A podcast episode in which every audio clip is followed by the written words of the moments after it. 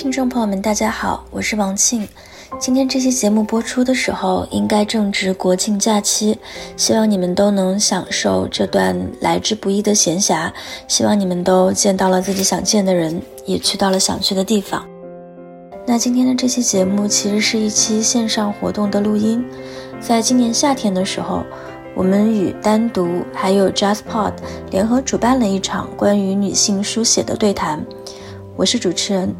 对谈的嘉宾有媒体人郭玉洁老师和作家严歌老师。二零二一年仍然是被疫情笼罩的一年，病毒的危机之外，极端天气的威胁，阿富汗局势的巨变，又将我们的世界拉入了新的危机。紧迫的现实亟待被整理和记录。在创作的领域，女性写作者的声音、态度和视角。变得愈发不可或缺，并逐渐形成了一种新锐而独特的力量，为我们提供了多种回应现实的方式。那么，在这次活动里，两位优秀的女性创作者也向我们分享了她们眼中的女性写作面临的机遇和遭遇的挑战。希望你们也会喜欢。祝大家假期愉快！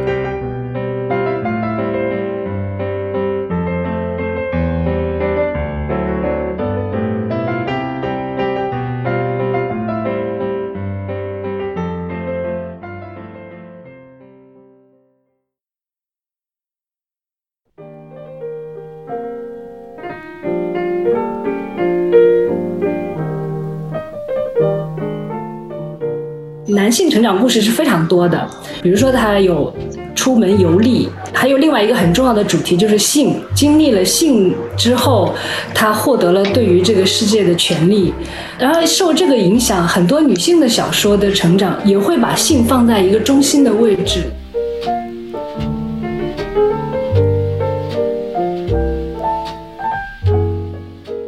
我们的女性的叙事弧线可能更是一个螺旋形的。他写了一个书，就是中间就有有很多这种重复的东西，但是这个重复性就是好像我们这个你的 period 就是一个女性的身体上去感受这个世界的方式，这个方式可能就是从你的写作上来讲，不只是你表现的内容，还有你的方式，你对语言的选择，你对你的文本的叙事方式的选择。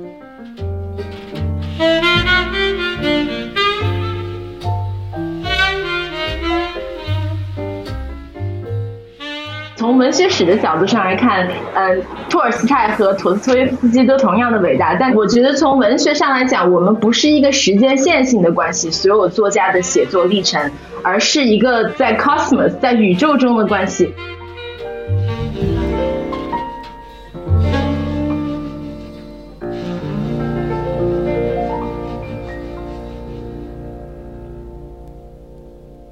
今天的这个话题是叫做在疫情之中思考女性的写作。那这个题目，我想给大家简单介绍一下，这个这个题目是是怎么来的。因为其实。呃，也是前几天，然后这个单独和 JustPod，然后联系到我，就说可能会有这样的一个对谈。然后当时我们也是在想说，可能跟两位老师可以聊哪一些话题，然后可能会有一些这个火花，然后有一些对话。然后当时其实也想过别的话题。我是在这个拜读了两位老师的这个作品，就是发布在这次单独二十七这个小说集上的作品之后。我自己的感受是说，那女性其实确实是其中还比较突出的一个主题啊，但其实我们也不一定非要聊女性，也有很多别的话题可以聊啊。因为我自己对这个话题是稍微有一点点批判，就是说，那三个女性在一起聊天，我们是不是就一定要聊女性？那我觉得其实不是，因为这它也是对女性的一种比较窄化的理解。因为女性在一起其实也可以聊别的，女性不应该成为女性作者身上唯一的一个标签，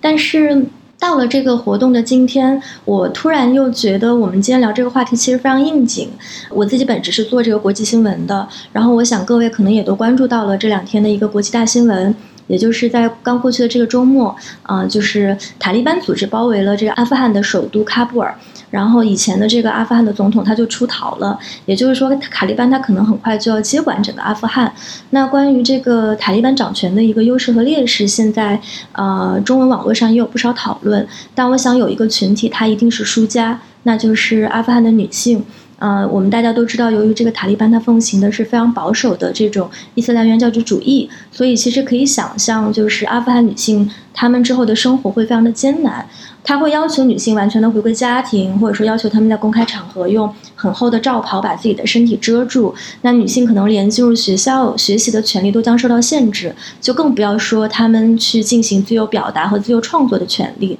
然后也已经看到一些报道，就是说这个阿富汗的一些女性音乐家，他们在担心是不是之后会遭到清算。今天早上我也是刚读到这个单独推送的一篇文章，是来自阿富汗历史上的第一位这个女性国会议员，叫法奇亚库菲写的一篇文章，就也是记录了很多这个。细节就是他在塔利班的统治下去举办一场婚礼，然后呃遭遇到的这种明里和暗里的一些非常让人心惊的暴力。那虽然这些是发生在阿富汗的一个故事，但是我想全球的女性创作者所面临的困境和所遇到的挑战，也许会有很多类似的地方。所以就啊，今天非常的珍惜这个交流机会吧。就是我想，我们我们处在这样的一个时代里，就是女性的表达，它具有前所未有的意义和重要性。那么另一个方面，我觉得就是伴随着挑战的，其实还有机遇。在这个我们现在也算是比较危机四伏的一个当下吧，就是我们还有疫情，然后我们遭遇各种各样的极端天气，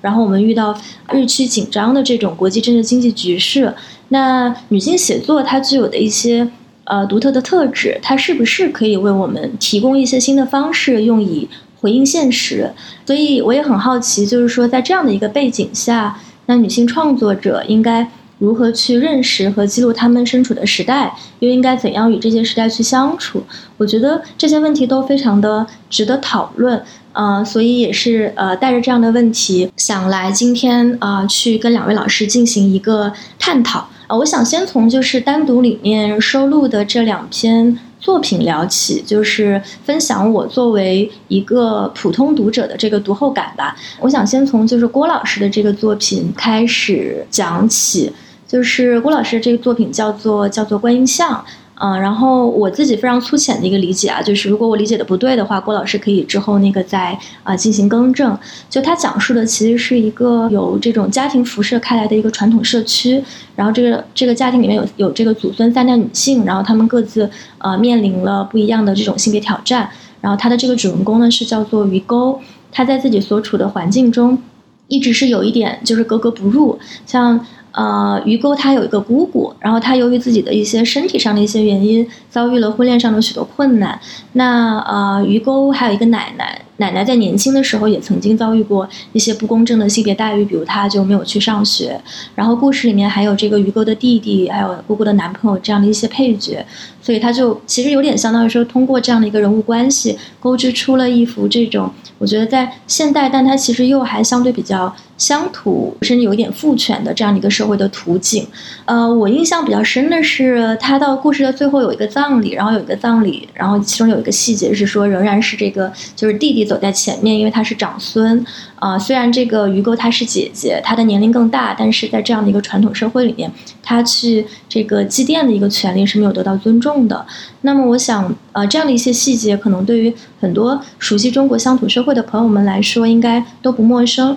啊，但是我在阅读的时候又发现，就是这本书。它的性别线索其实也埋藏的比较深，呃，就它不是那种就是一上来就跟你说这是一本女性小说，或者说这是一个女性故事，然后女性的性别视角它其实是一个比较隐形的存在，是随着这种篇幅的层层展开，不断的加入新的人物和情节，你才慢慢的意识到说这是一个大的背景。所以我的，呃，第一个问题就是也想给郭玉洁老师，就是这种处理。呃，它是不是一个有意识的选择？或者你能不能就是给我们简单介绍一下这篇小说它的一个创作背景，以及你想通过这个小说来讲述的一个故事？谢谢王庆这么详细的阅读感受，我还蛮开心的，因为对我来说写完就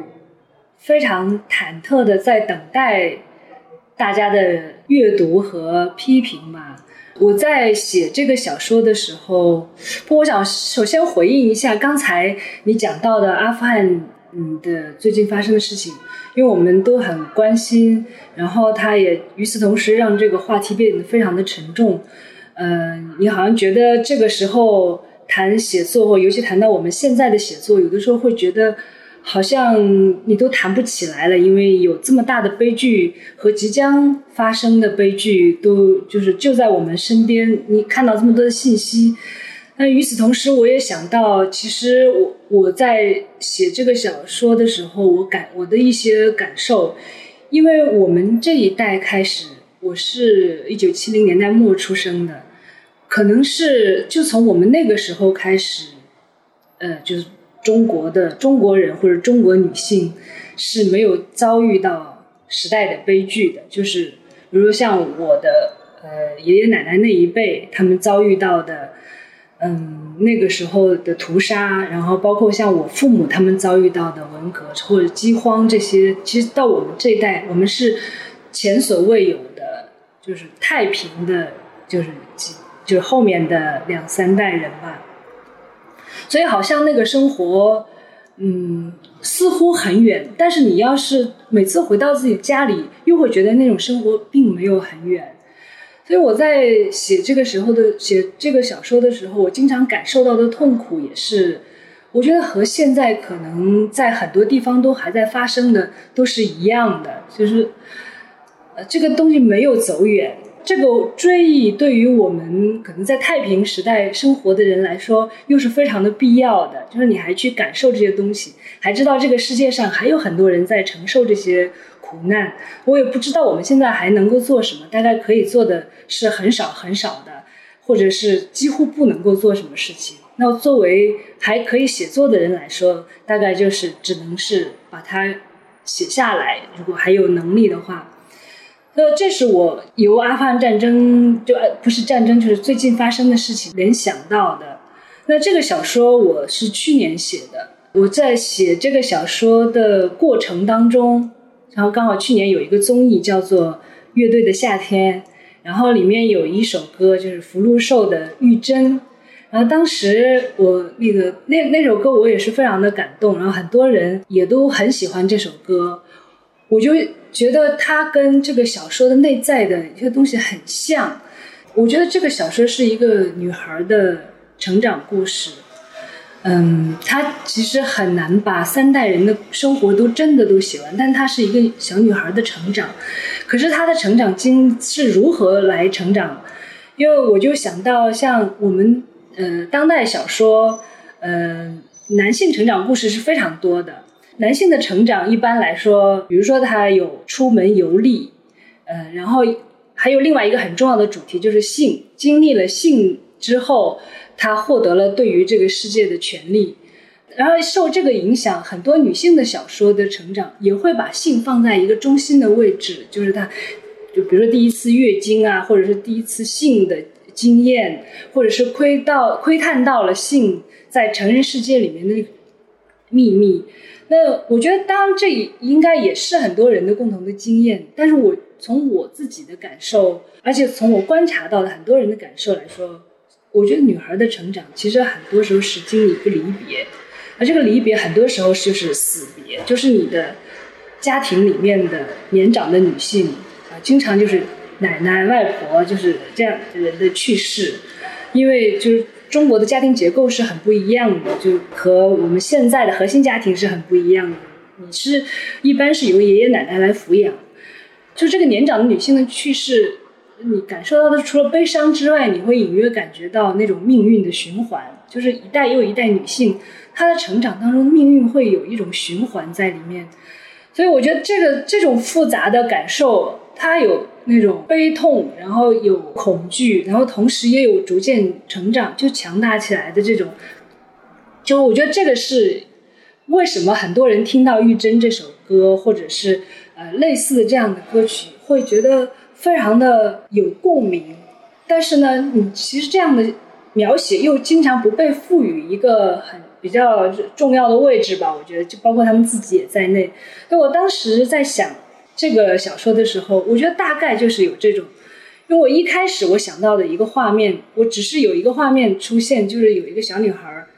她呃坐在那个树上，她突然意识到，就是她人生里面的第一个梦想是绝对不可能实现了。那这个梦想是什么？我我觉得可以从小说里面去发现。就是这个启示的来临是非常的安静的，但是是无无法抗拒的，就像夜色来临一样。我当时想要写的就是这样一个画面，可是写着写着，我觉得那些就是我刚才讲到的这种，呃，离别，然后你同时感受到的自己的命运可能和，呃，家里面的年长女性的这个命运的有可能会发生的循环，这些东西会逐一的出现在小说里面。我觉得这个是我写这个小说一个很强大的一个推动力吧。呃，像王静刚才讲到的其他的这些，嗯，埋藏在小说里面的这些和性别有关的线索，我我觉得我是一个比较自觉的希望进行女性写作的一个创作者。嗯，其实我们要不去做女性创作，我反而觉得是非常的容易的，因为有。太，因为我们的文学史就是一个男性写作的文学史嘛，就像我曾曾经引用过很多次戴锦华老师，他说，他说那个就算是王安忆这样的小说家，当他想要描写一个忧国忧民的一个知识分子的时候，他也会去写写一个男性，就是我们的女性总是被分配在家庭或者是呃婚姻爱情的角色里面，当你想要去写一些更。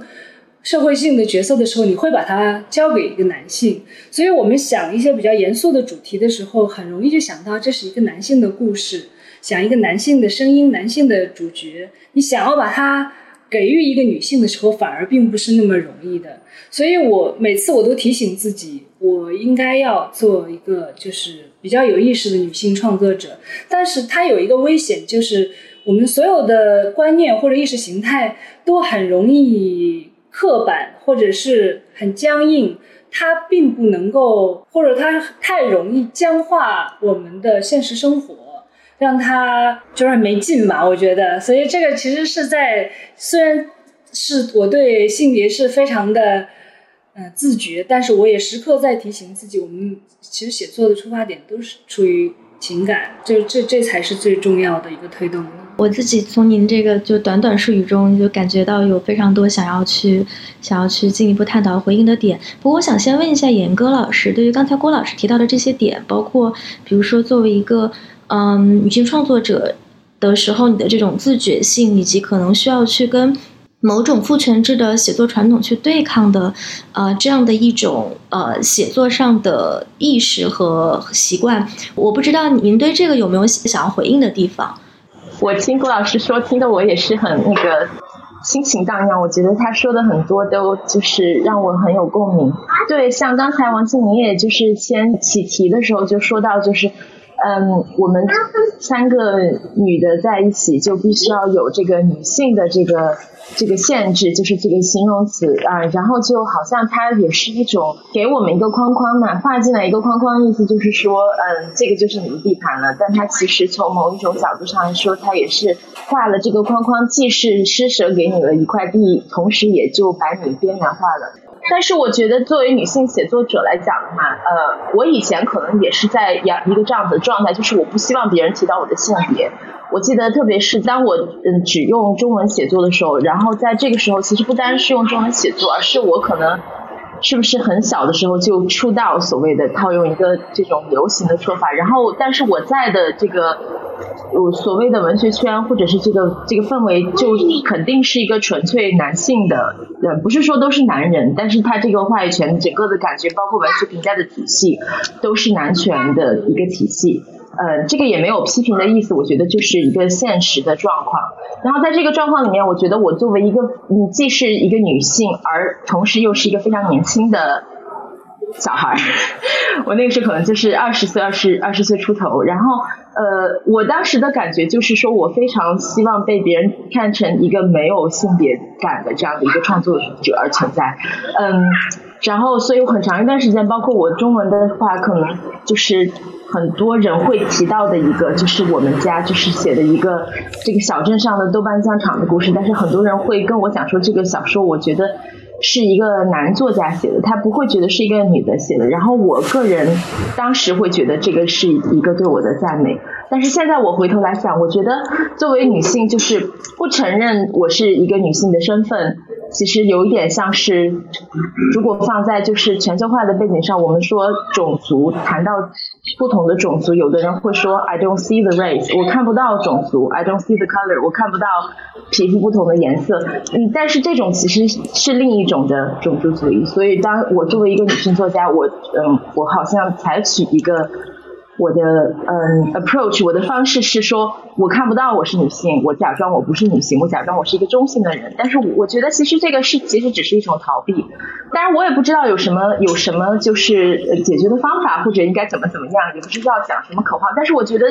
去认识到我的这个身份，然后这个身份呃深深的影响了我的不只是写作，而是我作为一个人的我的 being 我的存在都被影响了。所以它肯定会在我的写作中被体现出来。我觉得作为女性作家的。写作，女性的写作不是去写男权世界想象中的女性的写作，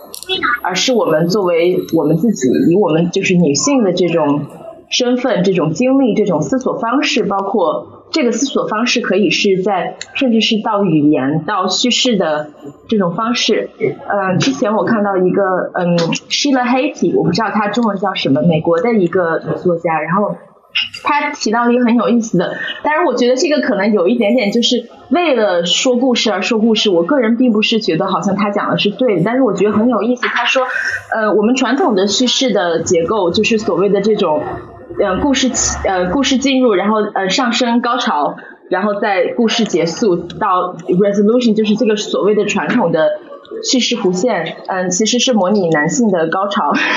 然后说我这个这个叙事弧线，从他的他的理解上来说，他觉得也是一个父父权的叙事弧线。那么我们女性，可能我们的叙事弧线，它可能会是另外一种的形式。我们的女性的叙事弧线，可能更是一个螺旋形的。他写了一个书，就是中间就有有很多这种重复的东西，但是这个重复性，就是好像我们。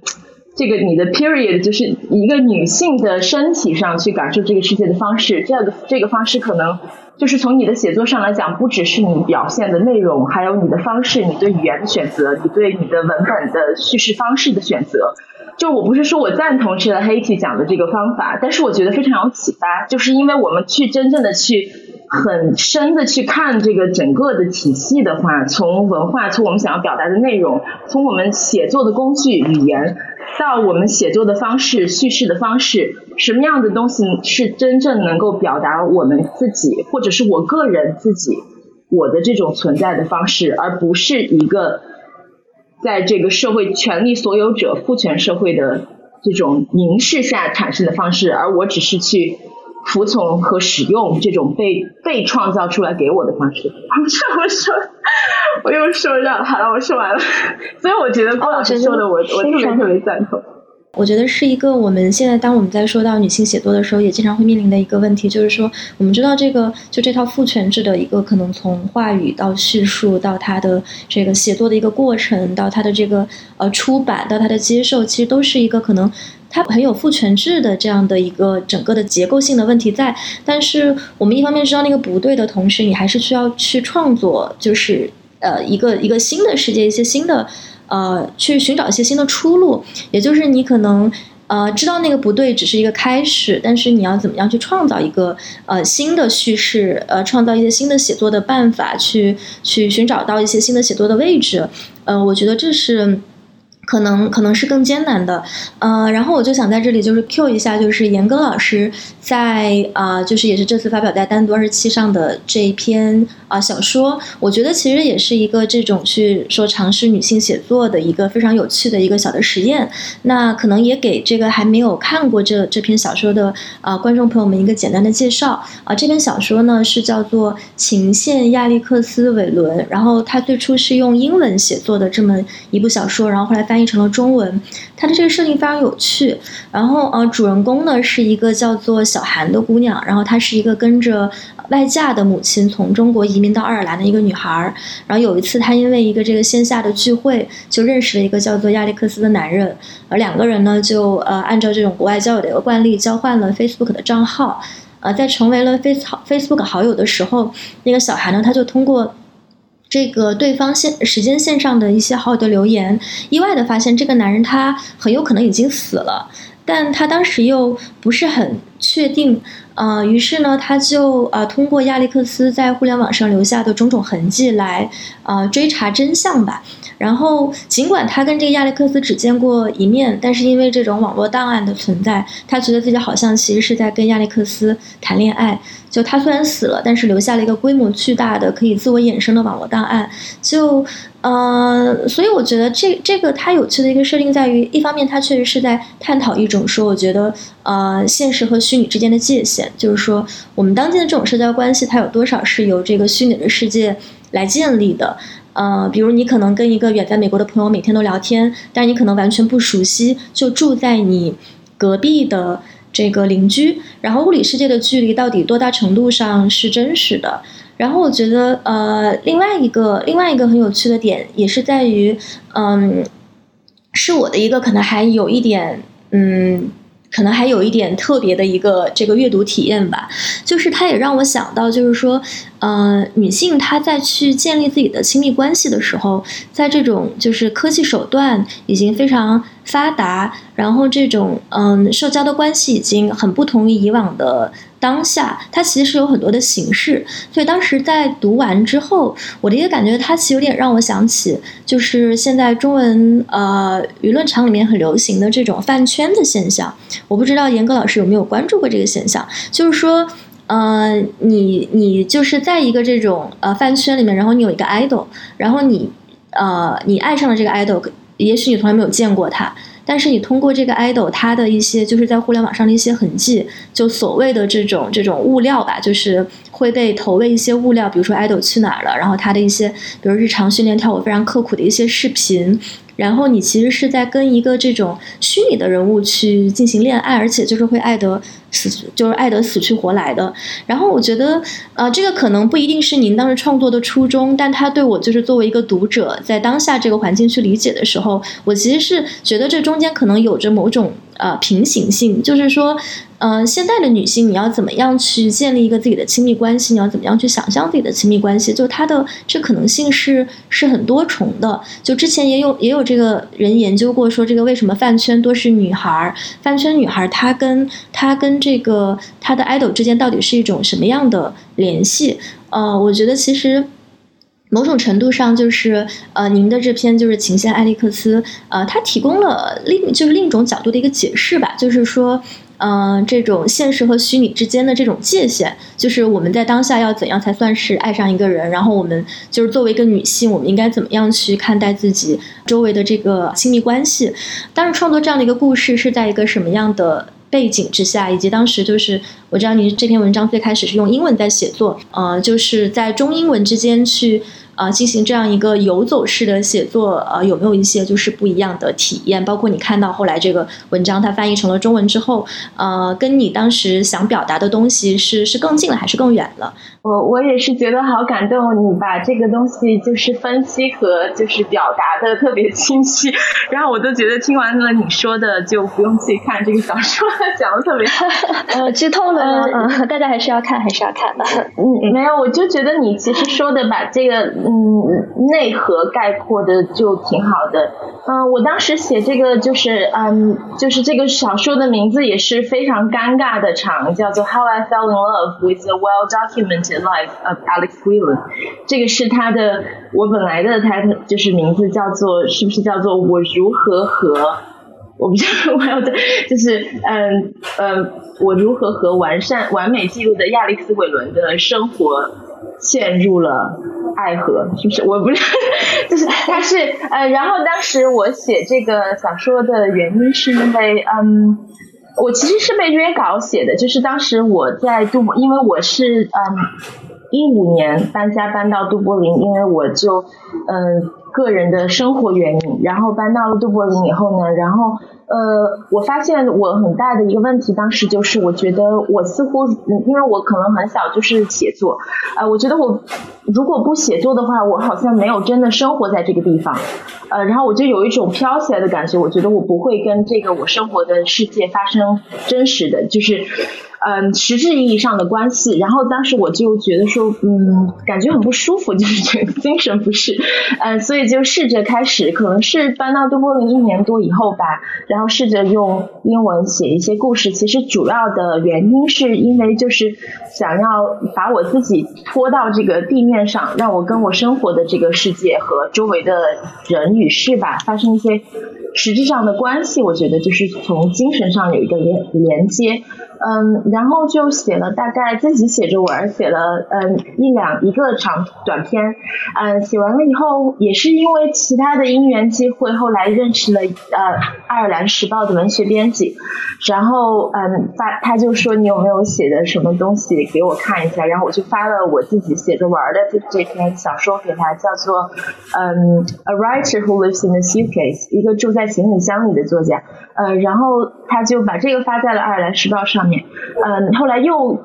他找我约稿，为《爱尔兰时报》写了一篇，然后这就是我为他们写，这就是我写的第一篇和第二篇英文小说。然后于是被另外一个嗯，这个嗯，他是一个编辑，也是一个作家，叫 Lucy c a p e l Lucy c a p e l 当时在给英国的一个非常主流的文学出版社叫做 Faber and Faber，他在跟他们编，每一年都会编一个这一年的爱尔兰作家，有一点是不是像单独这种，就是这个是一个书，但是它是就是。他由这个呃 Lucy Capital 今年他来主选，那么这一期的这一年的爱尔兰的新的小说。啊，所以它应该算是外来文学界的一个很利重要的事情吧。呃，然后他就看到这个《爱尔兰时报》上面这两个发出来的小说，呃，然后就联系到我说，能不能嗯写一个就是小说来，就是发在未来的这个所谓的 Irish New Short Fiction Anthology。呃，然后嗯，那么我就觉得，其实当然，我就当时觉得非常受宠若惊，我觉得天哪，我肯定会把这个事情搞砸。也是因为它是一个命题作文，命题。作文的意思就是说，那么既然主题是爱尔兰小说，所以写的这个故事就要跟爱尔兰相关。嗯，所以当时就想说要写一个发生在都柏林的故事。然后，嗯，然后我感觉这个故事就是写写，呃，它的内核就是一个人，他其实就是这个男主角和这个女主角，他们没有真正的认识，他们只在现实中短短的见过一面，他们所有的这种所谓的交流，都是一个单方面的。这个女孩通过发掘这个男孩在网上的各种就是。信息，然后好像他就真的认识了这个人，他是在这样的一个前提下，呃，为什么写这个东西？我觉得主要是因为当时就有点像，其实像那个王静说的这这种饭圈是吧？我也是第一次从你那儿听说，但是我觉得我当时就是。呃，我当时非常迷那个，也是很多人都很迷他那个 David Foster Wallace，一个美国的作家，然后就他是二零八年的时候自杀了嘛，也是非常可惜，所以嗯，我当时就是陷入了一个对 David Foster Wallace 的迷恋，然后就在网上搜他的各种就是小八卦，然后他以前大学的时候发的第一篇在他们大学的那个校刊上面发的小说，然后也找得到那个 PDF，然后在然后他在网上的各种边角杂料的那种，然后我就深深的。觉得我跟他产生了一个非常就是深刻的联系，呃，然后觉得我肯定是爱上了这个人，因为他非常的就是聪明。然后你听他你就觉就是我的个人的，是不是也是作为范那个迷妹的这种体验？然后也是就是这个原因，然后这样子来写，就是以。因为这个想法有一个想法，就是说要写一个仅仅是通过网络来产生联系的两个人之间的故事。这个可能是在被约稿之前就有这个想法。那么，嗯，Lucy 开过找我约稿之后呢，我就知道是要写成杜柏林的，所以就是在这个情况之下，就把这个小说写了。当时也是写的比较就是。这个小说写的也是，就是我觉得我意识到，就当时的情况是我小孩刚刚出生，就是我深深的意识到作为女性被剥削的开始，就是当你成为呃妈妈以后，我觉得。以前我不会觉得我女性的身份跟我就是自己的做工作有多大的冲击。小孩出生以后，真的就是完全没有任何的。所以这个时候他找我约稿的时候，我家儿子应该是三个月大。然后就在他几个月大的这个时间里面，就一岁之前要把这个小说写出来，当时就完全没有时间。所以选了这个形式也是有点作弊，因为他这个女孩她她去找这个男孩网上的这些东西，他就有点像是一个拼贴。所以我可以就是写一点点，写一点点，就是比如说今天他去挖他的那个 Facebook 或者挖他的 Instagram，然后你就他就整个故事通过挖他的不同的社交媒体的东西，然后把它放在一起，它就有一点是一个拼贴的方式。那么因这个拼贴的方式就可以让我从就是在写的时候可以 take many breaks，就是可以休息很多，或者中间比如说放下一个星期都不能写。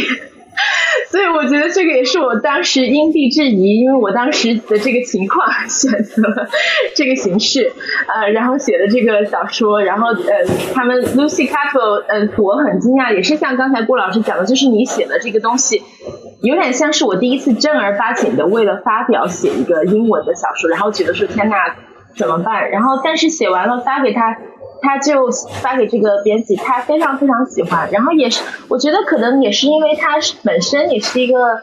就是我不知道不知道是什么原因，但是他就特别的跟这个东西呃有联系。所以当时这个小说集出来以后，是不是也像郭老师这个小说？我知道是这一次单独的头头篇小说。他当时也是把我的那个 How I Fell in Love with Well Documented Life of Alex Whelan 这个很长名字的小说。嗯，放到了这个 Faber Anthology 的头篇，所以也是对我那个，我觉得我们我跟郭老师的这个经历有一点重叠，然后所以也是这样子一个，算是我就是开始写英文，这样算是我写的第三个英文小说，是这样子的，我又说多了。没有没有，特别好特别好。呃，严老师提到的一个点，就是也问一下郭老师，就严老师他刚才提到一个我觉得挺有趣的点是说，呃，当时那个小孩的出生，呃，让他更加意识到了说自己的这种女性身份，或者说女性身份跟女性的这个家庭身份和社会身份和这个职业身份之间可能存在的一种呃矛盾，呃，所以呃，可能是在这样的一个情况下，也更更意识到了说自己作为一个女性的这样的一个角色。那我其实也想把这个问题就是。啊，抛给郭老师，就是您刚才也提到说，您其实是一个呃，在很自觉的去进行语音创作的这样的一个写作者，所以我也想就是问一下，就是您的这个成长过程，或者说这个写作过程中，有没有那么一些时刻，让你也意识到了这样的一个事件，你的个体经验，然后让你意识到了自己的一个一个女性身份，并且更自觉的去啊从它出发进行创作。嗯。我觉得这个就好像有一次我在也是在做活动的时候，有一个朋友问我，因为我们那是当时是一个跟女性主义有关的一个活动嘛，然后那个就有一个人问我说：“你是不是经历了什么事情，让你那个成为了一个女性主义者？就好像我是不是受过什么很大的创伤，才会变成女性主义者？”我说：“其实我觉得我不算啊，因为我们。”我们都是在一个男权社会和父权社会里面成长，你就是你不受到那些伤害，我觉得都不太可能的。但是呢，我其实很幸运，我自己的成长并没有什么太大的挫折。但是我觉得真正受到了这些很严重创伤的人，他们是没有机会后来再成为一个就是可以来来讲述女性主义者或者是呃女性写作这样的。我就像我当时的那些小学同学、初中同学、高中同学，我觉得有非常多当时从农村来的女同学，她们可能上完小学就不见了，啊，或者上到初上完初中就不见了。嗯，我我所以，我其实，在很小的时候就有一种很朴素的义愤吧，就觉得因为我看到太多这种，嗯，我们的同学，嗯。就是比如说家里有有一个男男生的话，家里有好几个姐姐都在家里面务农，然后供着一个男孩读书。我觉得我就是很小就不能够接受这种不公平，所以我就是很小，我就是一直在跟同学辩论，就是我觉得不应该这样的，就就所以我我我是嗯，大概从小就对这个东西很敏感吧。但当然，我觉得这样的观念一定也是呃社会主义遗产的一。部分就是我们实际上你知道这它是应该是平等的，但是是现实不平。但不管怎么样，你有那个话语可以去讲，就是应该是平等的。所以我是我觉得是这样的一种呃成长环境吧，它不一定有什么特别的事情去 去触动，但是那个东西其实是无时无刻不在你身边发生的。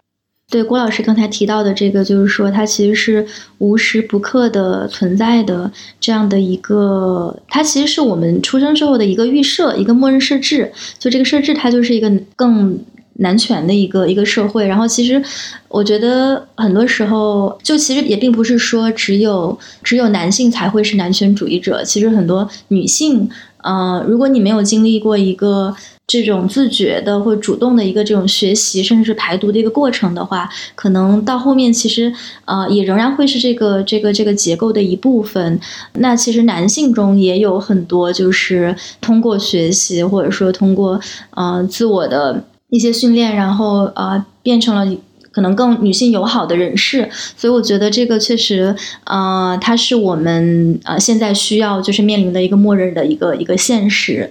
然后我想把话题稍微就是往回拉一拉，因为我们今天是两位这个女性作家，所以我想就是也聊一聊作家这个身份。在刚开始的时候，当时这个呃郭老师也提到，就是就郭老师在成为这个作家，成为一个虚构作品的创作者之前，其实非常资深的媒体人。当时也做过，就是这种非常呃硬核的新闻报道，然后后来也有这种非常优美的就是非虚构的作品，呃，然后所以其实我也很好奇，就是呃小说这种形式对你们两位来说，作为一个创作者，它意味着什么？所以我想可以先从郭老师先讲起，就是您是怎么从一个媒体人的身份，然后转变成了一个小说的创作者？哎呀，我觉得这真的好难讲，就是因为大家其实没有看到我的作品，然后我一直不停的在讲一个小说我是怎么写的，然后写了什么，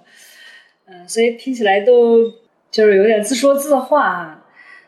我大学读的是中文系嘛，然后呃那个时候读昆德拉，呃这我也讲过很多次。你说他在那个讲小说的时候，他说小说是这样一种地方，每个人都在里面得到理解。然后我就觉得，哎，我很喜欢这句话，就我喜欢这种，就是每个人都被理解，不管他是多么呃微不足道的人，或者多么恶的一个人，但是他能都能够在那里面得到理解，他是一个很多人在里面生活的一个状态。我我那时候很喜欢这句话，当然也是一个小说的阅读者啦。呃，但是我嗯，可能我觉得我好像很想要去这样的去写作，但是我又觉得我好像没有这样的能力。我就在这种状态里面也过了很长时间。嗯，我以前也讲过，就是说，其实文学它是它也不是一个。就是所谓纯粹或者纯净的东西，它有自己的体质，然后有自己的，嗯，就是路吧路径。嗯，像我们以前一个文学爱好者，你可以去投什么样的报刊杂志，然后你会进入什么样的单位，这些其实都是一个体制。我以前采访那个朱天心，然后他就说，我就问他，他因为他十几岁就发表作品，他和他姐姐朱天文都是这样的。我说你们为什么能够那么早就发表作品？他说其实很简单，因为我们父母就是做这个的，所以我就知道写完了以后我要把它投给报纸，这对我们来说都是非常自然的这样的一个动作。我后来想想，我觉得真的很对。其实他有时候就是它是一个就是很社会的性的这样的一一一种行为方式，但是但是。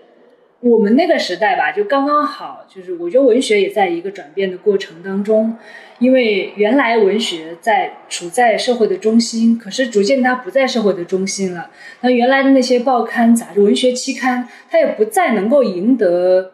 呃当时的就是文学青年的心了。我觉得就是可能觉得也不想要进入这个体制，所以我们那个时候呃就是有文学理想的很多人都是。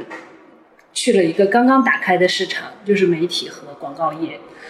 呃，我觉得这是当时我们那那一代的文学青年很多人都，所以其实看后来在做非虚构创作的很多人都是有文学梦梦想的人，然后很多人也都想要写小说，所以我不是呃就是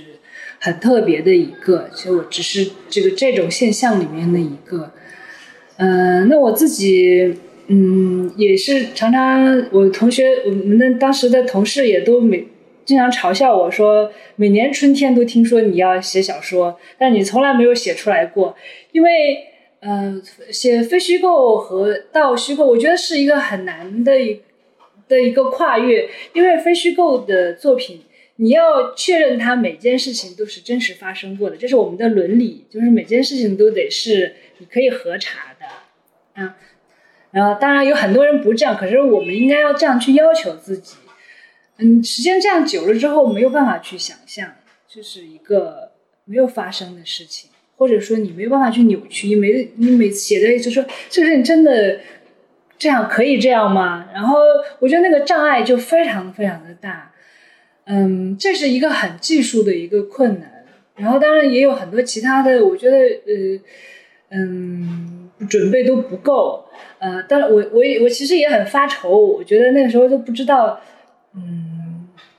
还有没有可能开始啊？然后，但是我又觉得我有很多东西想写。我是觉得，我相信写作的动力是是情感。我刚才已经讲过了，我觉得是因为有太多的，嗯，它有很多都是包含着痛苦的东西，我想要写出来。但是我又觉得我我我不知道该怎么开始。然后我的大学同学也是当时的一个好朋友，他就安慰我，他说，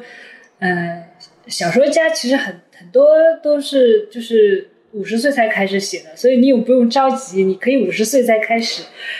嗯，所以我就这样一直拖延，一直到刚好去年有比较也比较偶然的机会，就是因为工作的改变，我就有机会开可以开始，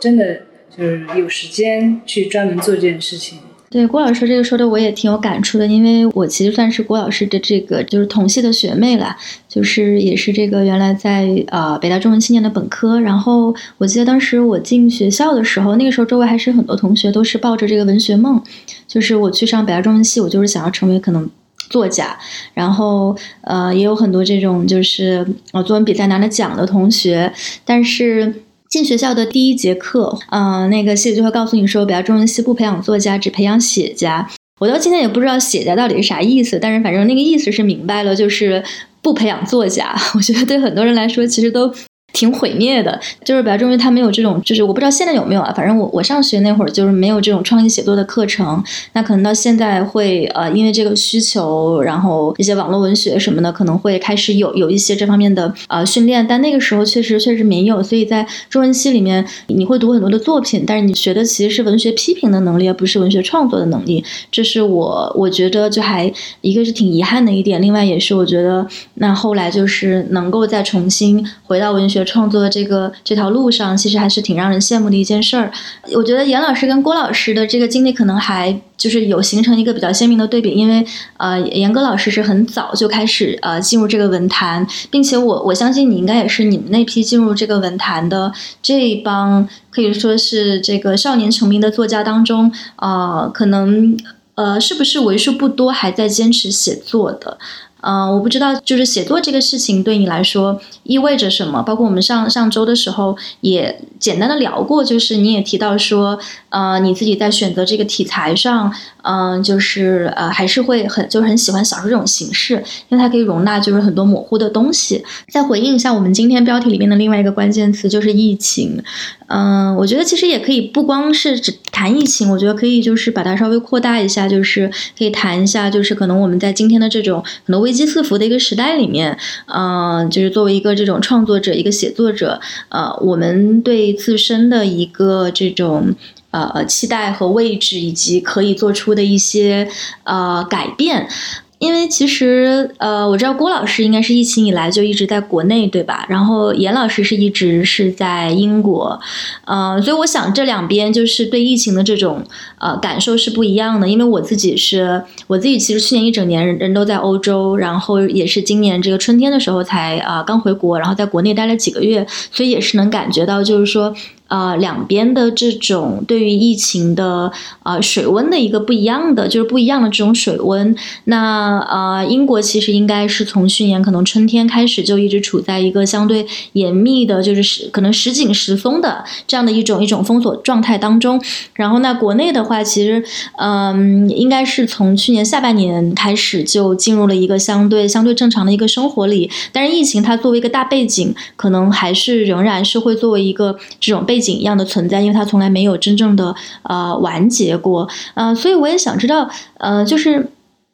嗯，首先是你们两位对这个疫情，呃，就是从写作者的角度去看这个疫情，有没有一些新的观察和思考？其次是，就是对于一个创作者来说，嗯，这样的一些危机，呃，它是不是呃有可能带来一些新的创作机会和创作的呃空间？因为我觉得这可能也是说，作为这个创作者这个行业的一个。呃，怎么讲，就是就是优势之一吧。就是说，你人生中可能即使遇到的很多的这种。艰难困苦或者说挫折，其实你有一个方式可以去呃消化它，或者说去能够去去处理它，去解释它。那么在这样的一个情况下，可能你你应对危机时候的这种呃触觉和你的观感，跟普通人会会会有一点不一样啊，我是这样猜测的呃，所以我也很想就是就这个疫情的这个话题呃听一听两位的看法。对，我觉得这两年可能真的是一个非常大的转折点。呃，疫情刚刚爆发的时候，我觉得其实所有人都是一样的，然后那种慌乱，然后你觉得意识到可能自己做的工作非常的微不足道，就跟整个疫情相比起来，你会怀疑工作的意义。嗯，然后随之而来的就是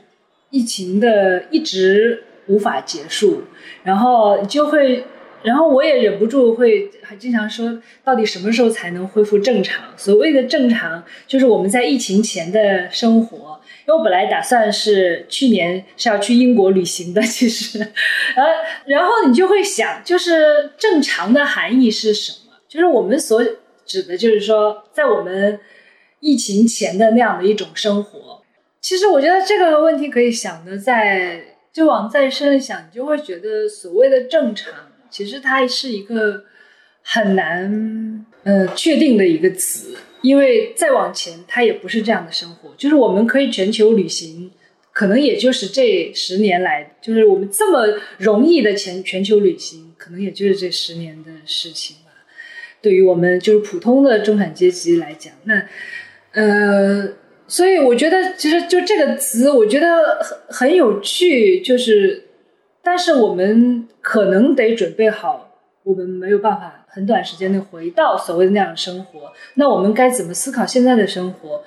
我记得我前两天看到一个呃一篇文章，是孙戈老师，我不知道你们那个读读没读过他这篇文章。他是研究日本思想史的，他是在福岛核难之后一年以后好像写的这篇文章。他在讲日本人也有就有一种。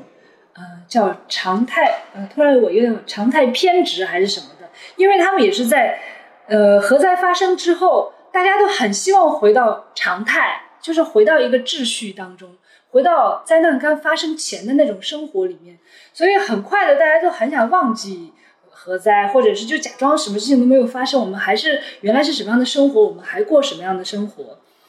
然后他就我他就说这不只是日本啊，其实。其实我们所有人都有这样，我们都很希望回到一种我们习惯了的生活。我们不要去思考，就是是现在发生的危机，因为你危机发生之后，对我们每个人都是考验。就你每你要思考每天的生活，就是我每天我就是假设呃物资不够，我我要怎么办？然后我要不要？我现在要什么样的工作？我每天呃日常生活，然后还有我接下来的安排要怎么办？因为我们没有办法。就是觉得这样很辛苦，我们很希望回到一个按我们的习惯就能够生活下来的那样的一种秩序。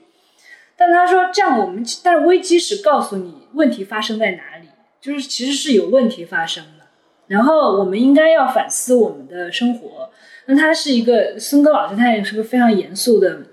这样的一个思想者，他当然就是觉得我们现在的生活很有问题嘛。实际上，我们这么便利的全球旅行，它本身对于环境和地球来说，就是一个一个很大的负担。我觉得他这篇文章也给我很大的启发，就是其实我们渴望回到所谓的呃正常常态，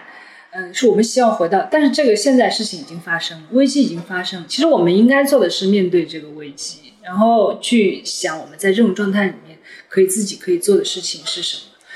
呃，去年在疫情的时候，其实会有很多人就是觉得自己的工作没有意义，包括像我们这种只会写东西啊，你没有办法去送物资，没有办法去就是筹集物资，然后送物资的，就是这样的一些人是会被看不起的。那我我其实我会包括写作的时候也是一样。那最我觉得最呃被人家称赞，我也觉得很了不起的是去现场。那些记者，呃，我能够呃去第一线的这样的，我觉得很当然很了不起，嗯，可是我也觉得就是每个人都做自己能够做的事情嘛，就是像我，我我想那我还能做什么呢？我只能老老实实的把我自己想要写的东西写完，我觉得这是我能够做的力所能及的事情嘛。呃，说到这里，我也想到有一个，就是因为我们读中文系的人。就是会，就是对历史有一种，就是文学史有一些一种执念嘛。像司马迁他写《史记》，他也不是觉得我不是给你们，就是当代人看的，说要藏之名山，传之后世，要给后世看，就是你的作品有没有留留在历史上，是一个很重要的，呃，一个就是一个标杆。但是你现在想，经常觉得，因为现在越来越多的人就就会有一种人类要毁灭。因为我们去剪头发，那个理发师都在说人类要毁灭，就你会想想，就人类都要毁灭了，我写这些东西还有什么意义？因为我写的就是可能我这辈子能被人家看到就不错了，不不太可能流传流传下去了。因为有一天我们可能真的就这个文明就就毁灭了，但是你也没有办法吧？就是还是就是那我活着总要做点事情，那我就只能做我可以做的事情。嗯，对。自己的经验、自己的思考有一个，嗯，就是有一个合适的表达。当然，这些东西一定也是跟我们正在生活的世界是有关系的。嗯，我听郭老师讲，嗯，然后，嗯，我感觉就是我有一点想那个搬着小板凳听他讲的感觉，然后听得我频频点头。嗯嗯，我我感觉，嗯，我觉得疫情其实真的是一个非常沉重的话题。然后就像刚才郭老师讲到的，下面有一个那那个最后一条留言说对灾难本能的回避，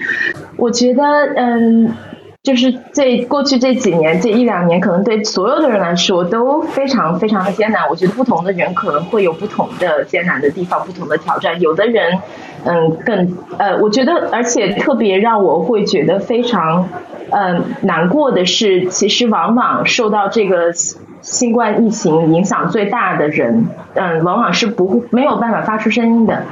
这些人，他们的我像我，包括我们三个人，现在可以在这讲，其实我们都是非常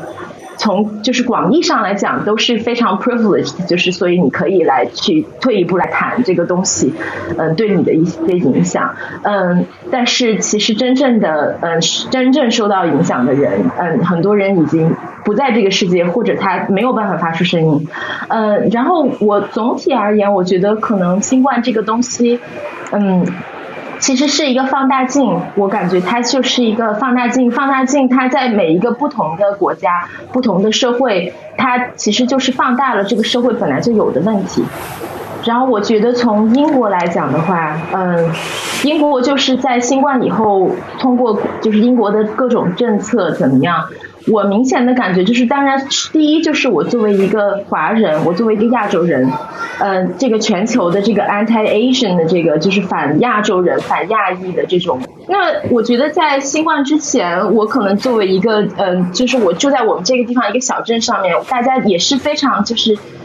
非常和谐社会的感觉。但是新冠以后，确实就是。我有一次带着我家儿子去书店，嗯，然后书店里面有一个，嗯，就是看起来像是华人的这样的一个店员，然后我去问他一个东西，然后问完了以后，呃，我就去我去拿这个书，然后他就跑过来跟我讲说，呃，不好意思，我可以跟你讲一件事情。哦，Can Can I ask you something？他说我能够问你一件事情吗？然后这个女生她其实是一个加拿大人，但她是一个华裔。然后她就跟我讲说，自从新冠以后，她的女儿只有三岁大，在幼儿园就被其他的幼儿园小孩骂说，嗯，you know like the usual like Chinese you're Chinese go back to China 这这样子的。然后她说她有一次在街上走的时候被别人打，就是有人从车从那个嗯。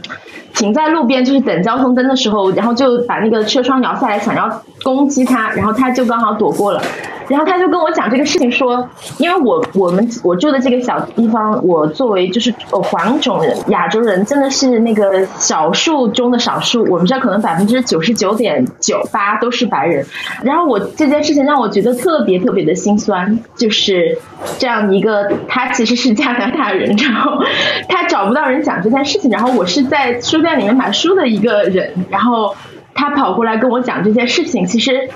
不是他想问我一个问题，是他希望就是，然后我就跟他讲说，对我也遇到过类似，但是没有到这样的程度，没有到他这样的程度，但是会有一些这种，呃，然后这件事情就是让我觉得特别特别的心酸啊，然后确实就是在这个新冠以后，所以这个是第一点，就是我觉得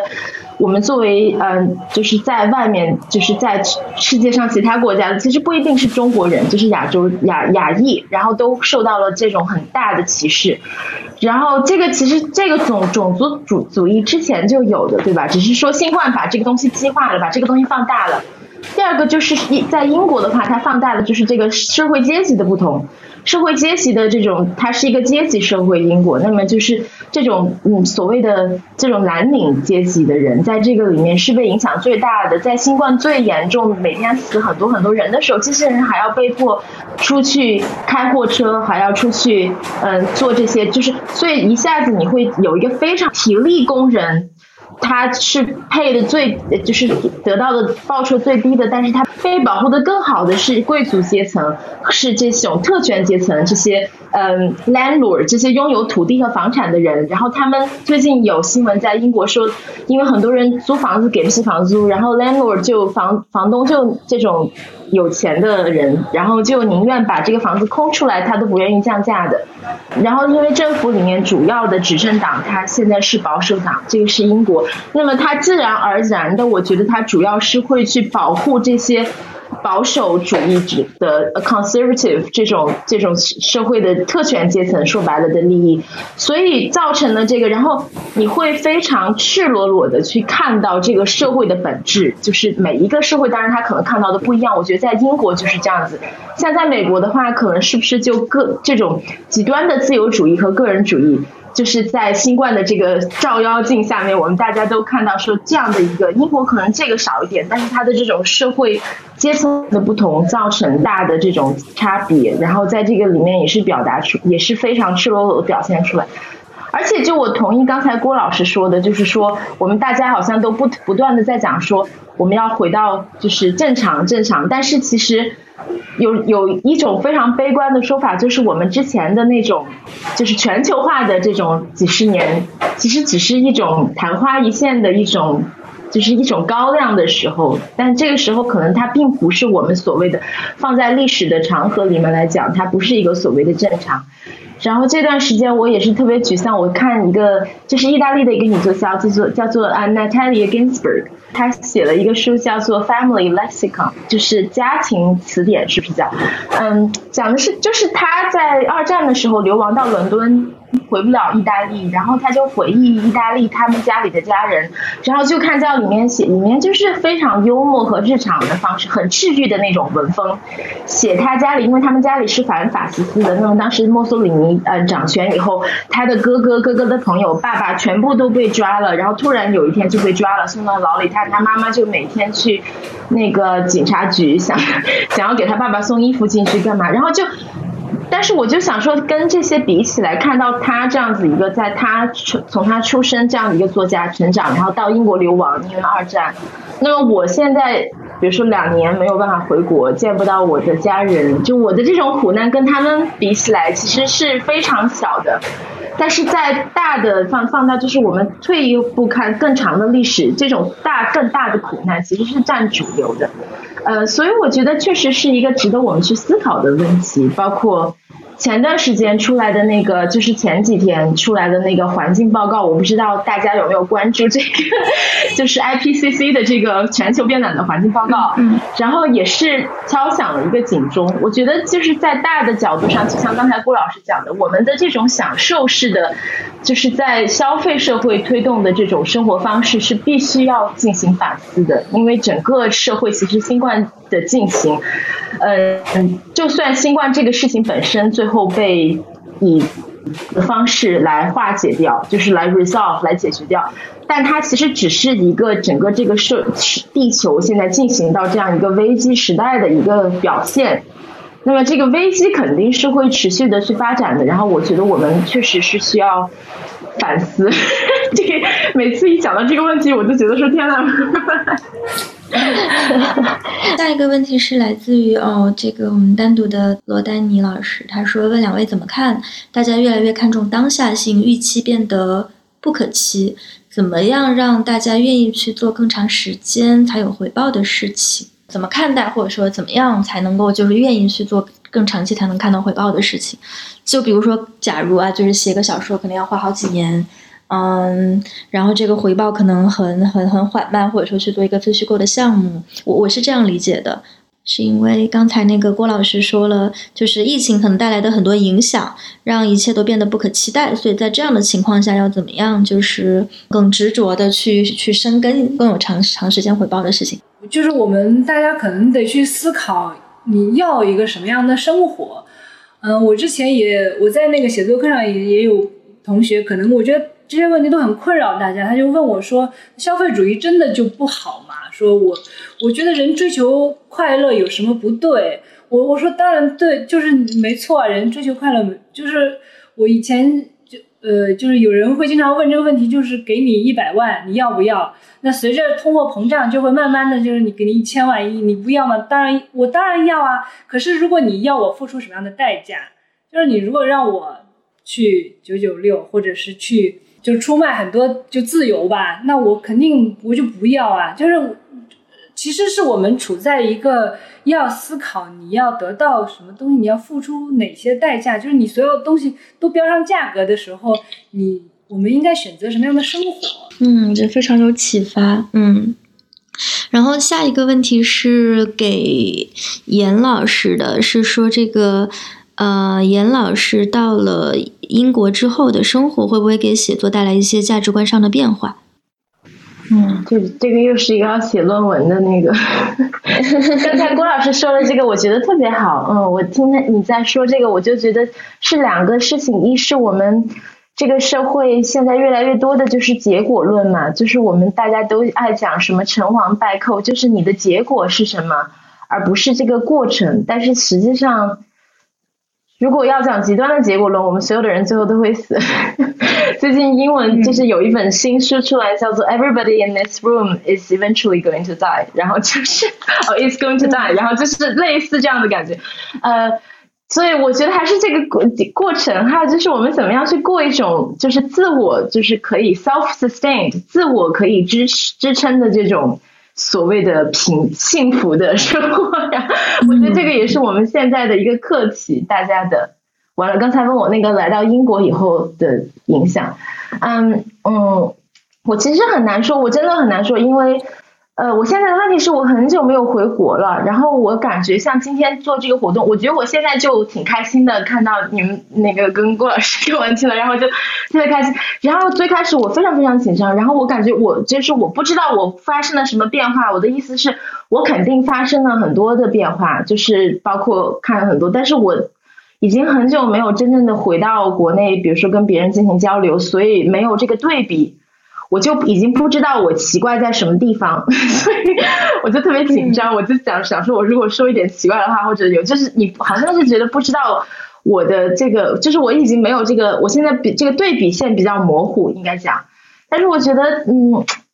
我觉得就是总体来说，就是可能我觉得那个王鑫可能对这个也很会会比较有感受。就是我觉得就嗯搬到就是这种。生活节奏相对于比较慢，但是我不知道阿姆斯特丹啊。但是总体来说，就是没有就中国的那种生活就非常的热闹。呃，我会非常怀念这种热闹和亲密。但是呢，就是在这种我现在这种比较慢节奏、比较简单的这种，前段时间有谁想问我关于酒局的问题，也是一个新闻热点嘛，然后说中国的酒局和英国的酒局有什么区别？我说英国就没有酒局这件事情。然后我就是我觉得这个就是一个对吧？这很小的一个地方，但是就比如说我现在所有的我的工作都是邮件解决，然后嗯，就非常的简单。我觉得作为一个喜欢就是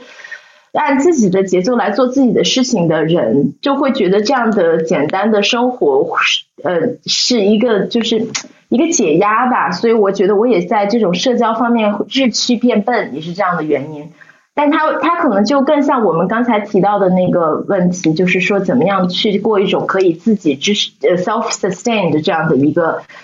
简单一点的这样的一个更专注于过程的这样的一个生活。嗯，我觉得这个可能是我就是住在中国以外以后，就最开始我是住在美国，后来我住在爱尔兰，现在我住在英国。呃，然后的一个最大的感受吧，就是我觉得就是做了减法。我像我买的衣服什么的，我以前是不是在国内？我觉得就是还是很，不是我爱买，就是你会看到各种促销，然后就买，然后会买很多东西。我已经很久没有买过新东西了。就是那天我去看，我去收我的衣柜，我发现我的好多衣服都还是嗯生小孩之前买的，然后就没有买过。然后就是因为没有这些，好像没有必要。我觉得这个是不是对我的一个影响？然后嗯，就就变得比较，但是与此同时，在这样的情况之下，比如说我要进入一个跟人就是这种 social occasion 的时候，我就会非常的紧张。我以前不是这样子一个人，我以前还是就社是那个 EQ 退化，这种社会性退化，真的。嗯。嗯，对我我也我也有这个感觉，就是包括最近几个月，就是回国待着，觉得哇，国内就是又又热闹，然后又又诱惑有很多，然后各种消费主义，各种社交生活，就是都在想要争取你的这个这个注意力，然后真的会觉得好像一一就是一天二十四小时不太够用，然后对时间就这么过去了，我我也会有这样的一个感觉，嗯，然后。嗯，我觉得因为那个时间也差不多，所以我们来来最后一个问题吧。我看到，嗯，就是老老两位老师觉得，就是天赋写作的话，天天赋重要还是技巧重要？嗯，不是有一句话说嘛，天赋就是专注加上勤奋。所以说，我觉得不要一个是不要太神秘化这个东西，另外一个我觉得我们有的时候不要把写作的目标目标放太高，就是说你好像。你要写我，我觉得我们中国人好像很容易有这个问题，不知道跟小时候教育是不是有关系？觉得你写要写成，肯定得写成个大作家，或者是跟谁比得诺贝尔文学奖之类的。我觉得不要去想这个问题，还是就是觉得你写作的目的到底是什么？那个动力，就要真的要就是。嗯，要表达一些什么样的东西？你有没有很好的、很准确的把这些东西表达出来？就是我觉得去，就是那他最后去衡量那个标准就会不太一样吧，就不会去就纠结这个问题。其实我最近我最我觉得最嗯感触的一个问题就是说我们。不要说写到多好了，我觉得表达的准确性在我们这个社会是大幅度的下降的。就是你看那个网上那些前言不搭后语的那些话，觉得简直挺不可思议的。还别说要写成什么大作家，你我就我我之前我也在微博上也是，我觉得很小的时候，因为以前中国也是个识字率很低的一个国家嘛，然后呃，你就会到街上经常有一个老头儿就帮忙。那个代写，跟他代写的一般有两种东西，一个就是家信，然后另外一个就是诉状。就是你，其实你最需要的是这个东西。我觉得我们就把这个目标放得很低，就是假设你要跟一个人表达你的呃爱情，然后你可以让他收到这个东西。或者说你有了冤屈，你能把那个你受的冤屈能写得很清楚，我觉得就已经很好很好了。还有我们其实现在最缺的是这个东西，而不是说我们要变成一个大作家。所以，我我我当然我可能没有回答你的问题，因为你可能写的已经很好了。就我我只是就是很泛的来来谈这个问题。嗯，我就是我是在一个就是我现在住的这个城市，但是我从很小就开始就是写东西嘛，所以我生活里边大多数的朋友都是作家，然后我现在住的这个地方是。作家城就是这个是 哇，就是我们我们城里面的人，就是我家儿子觉得所有的人都是作家，因为我们的朋友他的嗯小幼儿园小朋友的爸爸妈妈都是作家，然后就 所以呃，然后我觉得在这样一个作家的密集生态群里面，其实确实是一个很残酷的问题，因为其实大家会去看说。你看到其他人写的非常非常好，然后你会觉得说，可能我永远都写不到这么好，或者你会觉得说，天哪，就是这种自我怀疑的状态是一直都有的，或者就是觉得说，呃，我想勤奋是我们都能努力的，但是可能我们都很担心的是我有没有天赋。我觉得每一个人都会问自己这个问题，我天天都会，我大概呃一个星期会有一次崩溃，然后大哭，说我再也不要写了，我我不没有任何写作的才能，然后我老公就会觉得说又来了，嗯。但但是真的就是就是，我觉得这种这种东西确实是一个非常嗯，就是一个非常嗯，就是 existential，就是存在主义的一个问题。呃，然后我的另外一个朋友，他是一个老作家，也是在我们这个作家城里面的，然后。呃，我觉得他是一个很睿智的人。他经常他讲过一句话，被我们所有的其他的这种嗯稍微年轻一点的作家都认为是一个很治愈的话。他说，嗯，一个不怀疑自己的作家一定不是一个好作家。所以，当你怀疑你自己，觉得自己写的不好的时候，至少就说明你还没有那么烂。如果一个觉得自己写的很好的作家，一个觉得自己就是非常有天赋也做的很好的这个写作者吧。那就说明你可能是出问题了，所以你每天都很痛苦，觉得我写不出来，我没有天赋，呃，然后我完蛋了，我不应该搞写作，呃，这都是你要成为一个好的作家的征兆。